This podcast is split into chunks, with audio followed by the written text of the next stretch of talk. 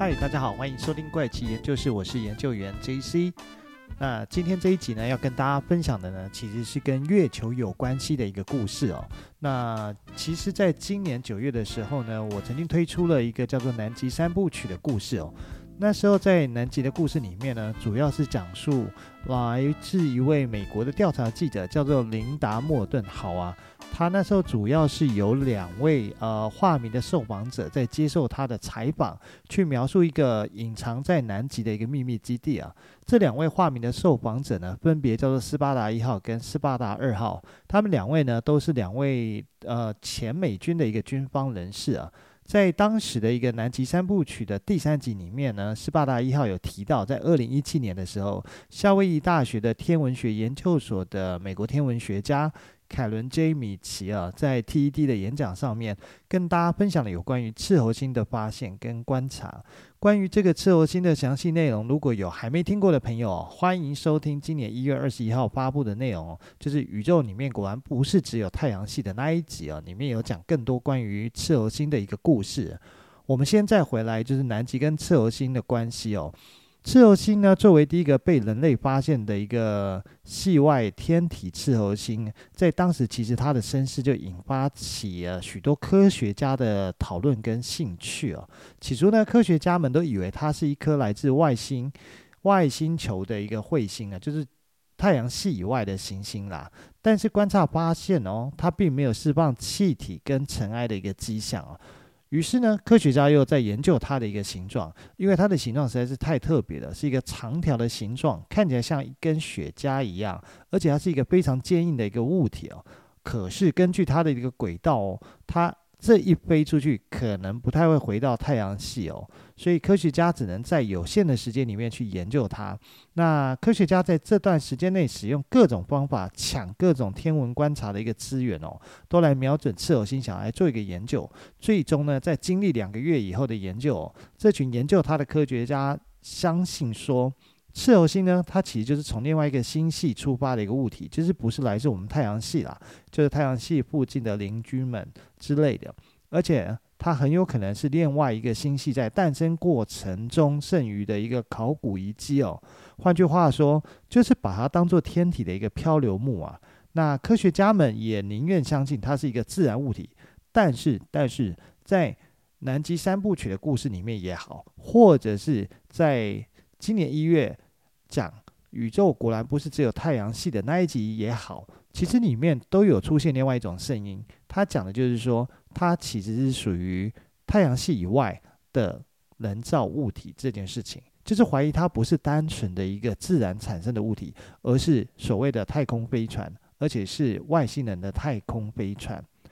我们先回到前面提到的南极三部曲里面。那时候呢，其实这件事情是斯巴达一号他所提到的这件事情。而当他跟琳达讲完这件事情以后呢，斯巴达二号马上就开始跟他讨论起说：“诶，我还听到美军有人登上了赤猴星哦。”而斯巴达一号那时候马上就回答说：“是的，这些部队的同袍呢，其实当时就在赤猴星里面。”他们还告诉我说，他们登上赤猴星，发现它不是一块石头，而是一艘废弃的旧太空船。所以在这个时候呢，琳达就忍不住问他说：“所以你们的同袍是从赤猴星回来的吗？然后你们有第一手的资料来确认这是一艘古老的太空飞船吗？”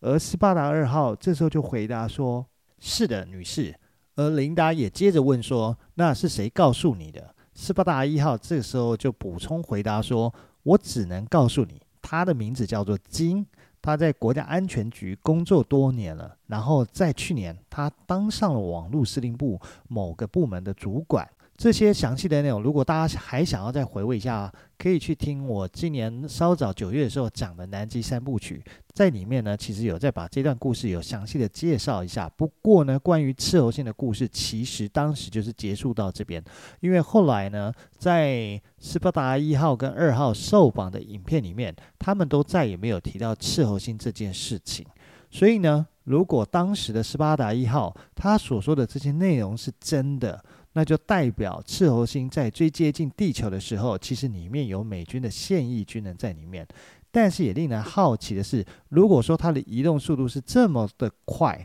那美军是怎么追得上，而且还登陆这个赤候星的呢？事实上呢，这个问题当然没有人能够回答。但是呢，我个人猜测，最有可能的方法就是有所谓的可以连接两个不同距离空间的一个穿越装置，让美军可以透过这样的装置呢，一下子就瞬间登陆到赤候星里面哦。很有可能呢，这个装置其实就是放在南极的这个秘密基地，就是在南极三部曲提到这个基地其实是外星人建的一个基地，里面可能是有这样的一个装置，而在赤候星里面可能也有一个这样的装置，因为在其实，在许多的科幻电影或者是科幻的美剧里面呢，曾经都出现过类似这样的一个物体嘛，就是它可以借由两个一样的装置，可是它是在不一样的空间，它可以。打开它这个装置的运作以后，你就可以从 A 点穿越到 B 点出来，有点像是星际之门的概念呢。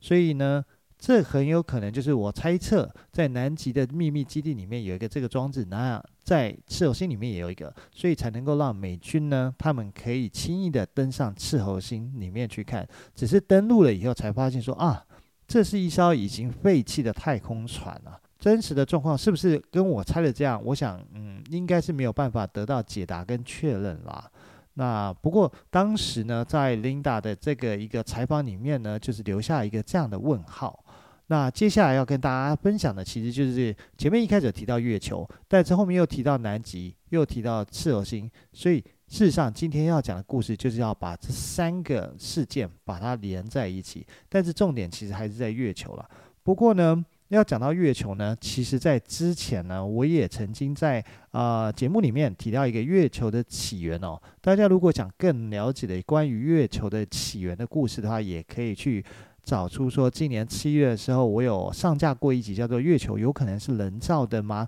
这一集，去了解它的一个内容。不过，今天内容其实不是南极的后续了，因为接下来不会再提到南极，也不是赤候星的延伸，主要就是跟刚刚提到，既然讲到说，哎，请大家可以。想要多了解月球的话，可以去听七月的那一集。那它其实是跟月球比较有关系，是一个月球延伸的一集。但是事实上，今天最后的内容呢，还是没有办法给出今天想要讲的这个最终的一个答案，因为它其实也是属于一个未解之谜的一个故事啊。之前有聊过说月球有可能是人造的吗？那在这一集呢，其实要再延伸讲到，不但是月球有可能是人造，而且还有藏着我们可能不知道的秘密。这到底是一个什么样的秘密呢？首先，我们再来回味一下，回顾一下啦，不是回味一下，就是回顾一下呢。在呃之前月球的那一节的时候，有聊到说，为什么我们总是只会看到月球的正面，我们都看不到月球的背面？难道是因为呃月球只会公转而不会自转吗？事实上，它其实不是，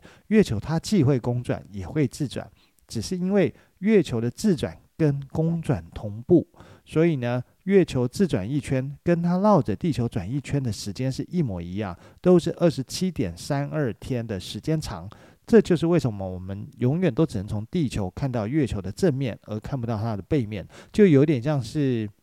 也不能讲是捉迷藏，就是它一直只给你看它的正面，但它不让你看到它的一个背面呢，就是因为它的公转跟自转的时间一模一样的缘故吧。而我们都知道。当初第一个登陆月球的是美国太空人阿姆斯壮，而美国的 NASA 它有一个计划叫做阿波罗计划，它前前后后了一共进行了六次送太空人登月的一个任务啊。从一九六九年的七月的阿波罗十一号开始，就是太空人尼尔·阿姆斯壮跟巴兹·艾德林，他们成为地球史上最早成功登月的一个太空人跟太空任务。一直到一九七二年十二月啊，美国 NASA 的阿波罗十七号是执行最后一次太空人登月的任务啊。然而，美国也是至今为止唯一有送太空人登月的国家。其他国家有没有登月呢？事实上是没有，但是他们有发送过探测器。降落在月球进行探勘哦，甚至是说有嫦娥四号的飞船哦，它是首次降落在月球背面哦。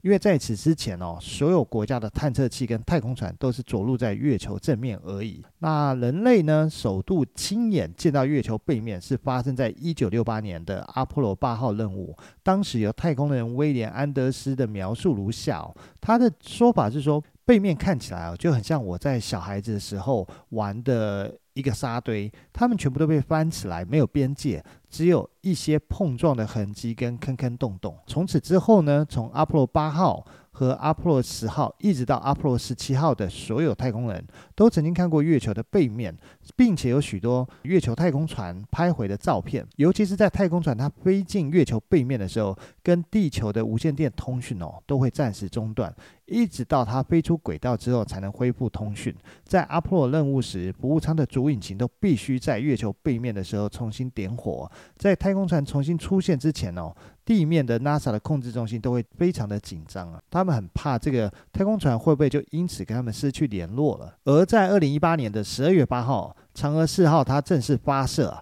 在二零一九年的一月三号十点二十六分的时候，嫦娥四号探测器成功着陆在月球背面的东经一百七十七点六度、南纬四十五点五度的一个预选的着陆区哦，并且通过鹊桥中继星哦。传回了世界第一张近距离拍摄的月球背面的影像图哦。这一次的任务呢，实现了人类探测器首次的月球背面软着陆哦，首次在月球的背面还跟地球的中继通信哦。那么，在嫦娥四号拍回月球背面的照片前，到底美国太空总署 NASA 有没有公布过任何月球背面的资讯呢？事实上，其实它是有的，在阿波罗十五号出任务的时候，就曾经拍摄过月球背面的照片。那时候在 USRA 这个网站上呢，也可以找得到这张照片。而 USRA 呢，它其实是一个大学空间的研究协会哦。它是在一九六九年三月十二号在华盛顿特区所成立，是由美国国家科学院赞助的私营非营利组织。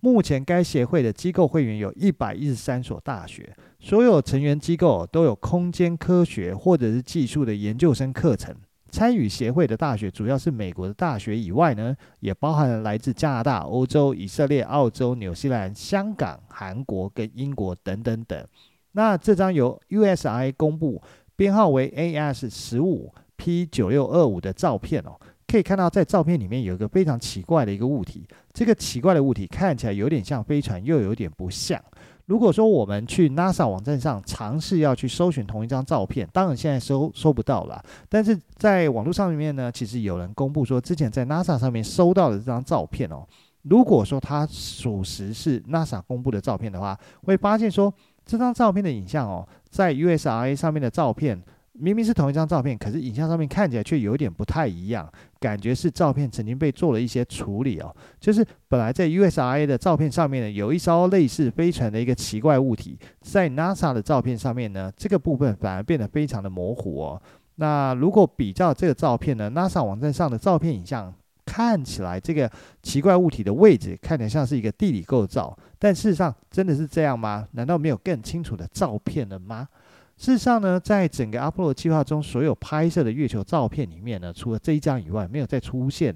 这个位置的照片。从阿波罗十一号到十七号之间哦，除了发射失败的阿波罗十三号以外呢，其他的火箭全部都是载人登月哦，成功并留下大量关于月球的照片。不过，许多人对阿波罗最后的任务印象就是停留在阿波罗十七号，因为就 NASA 所公开的资讯哦，呃，月球登陆的计划就是到了。阿波罗十七号为止，但事实上真的是这样吗？其实，在网络上有许多的阴谋论哦，他们里面都提到说，关于阿波罗的任务，其实后续还是有的。它后续还有阿波罗十八号、十九号跟二十号。为什么？因为这三艘的太空船哦，其实当时已经是完工的，只是官方告知大众，这三艘太空船最后没有发射。但是呢，有未知的消息来源显示哦。阿波罗计划实质上呢，它将载人登月任务一直持续到了二十号啊，而这个没有被公开的登月计划，则是完全向大众隐瞒。因为阿波罗二十号呢，正是要去阿波罗十五号拍摄到这个奇怪物体的地点做探索，而国外有网友就将上面提到 USRA 官网上公布的这张具有奇怪物体的照片哦，是以现在的 AI 演算法将照片的解析度在做处理以后呢。看起来这个奇怪的物体就像是一艘嗯类似雪茄的太空船，在照片上看起来它是凸出来的，是立体的，跟 NASA 照片上面是凹下去的地理结构看起来不太一样。不过这就好奇了，就是说关于 NASA 这张照片跟 USRA 的这张照片，到底是谁在照片上动手脚？是 NASA 还是 USRA 呢？事实上呢，没有人知道，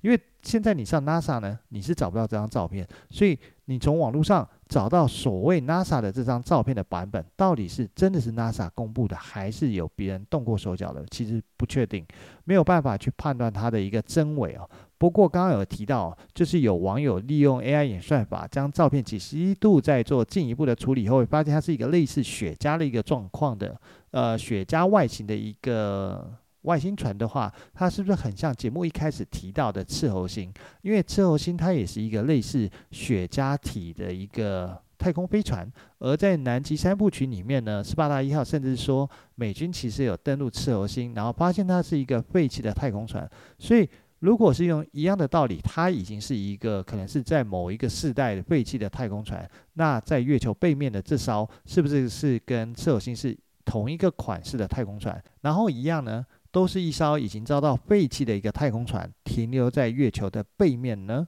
不过对此我们是无从得知的啊。不管它是不是真的是外星人的一个太空船，还是说它只是月球地表的一个奇怪的地形，我们从现有的资讯哦，其实是无从得知的。也许未来在其他的月球探勘过程中，如果有陆续的公布的话，或者是有更进一步的分析呢，能够证明是真的有一个类似这样的一个雪茄物体的太空船停留在月球背面，还是没有，我们才有办法进一步的了解。月球的这种奇怪的现象，但是呢，关于月球的种种怪异现象啊，事实上还是很多的。不管是月球的背面还是正面，或者提到月球的是不是一个空洞说这件事情，你只要上网查，其实还是可以搜寻到非常的多。只是说这些资讯呢，都无法确定是真是假，因为大部分看起来其实都有待商榷哦。不过我先把它收集整理起来，大概分为三个类型哦。第一个类型呢，是指说数百年来关于月球的一些怪异现象哦。据说在一六七一年哦，距今大概三百多年前，有一位法国天文学家，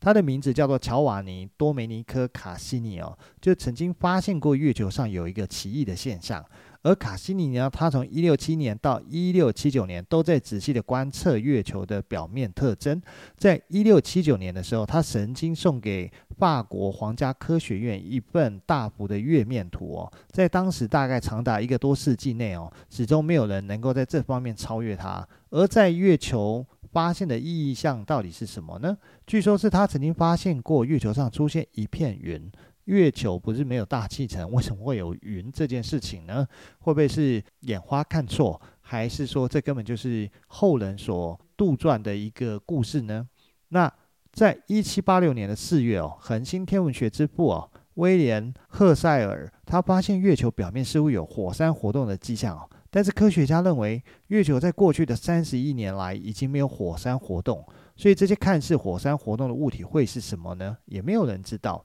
那在一九六六年的二月四号，前苏联的无人探测船哦，月球九号登陆于海后呢，拍到两排塔状的结构物，距离相等。另外，月球九号它也在风暴洋的边缘哦，拍到一个神秘洞穴哦。那这些呢，都是关于月球观察发现的一些奇异现象，这是属于第一类的部分。接下来的第二类呢，是跟不明飞行物有关哦，但是这个。我也觉得这个这一段的描述有一点收集到的资讯是可信度不高，不过大家还是可以先听听看。他讲的是说，美国有二十五位曾经参与过月球探索的太空人都表示曾经遇到月球的不明飞行物啊。这个说法是根据一份不知道哪里来的一个秘密声明哦，在这份有待证实的是否属实的秘密声明中哦，他是这样写的：他说，所有二十五名参与过阿波罗登月任务的太空人都曾经在月球上。遭遇过不明飞行物 UFO 啊，那也是非 NASA 的官方消息指出哦，甚至在一九六八年的十一月二十四号，阿波罗八号的太空船哦，在调查呃马上要登陆的地点时呢，就遇到一台巨大的 UFO，在绕行第二圈时就没有再看到这台 UFO 了。那最后一个就是最后一类的呃说法呢，关于月球的奇异说法，就是所谓的月球是空心说这件事情。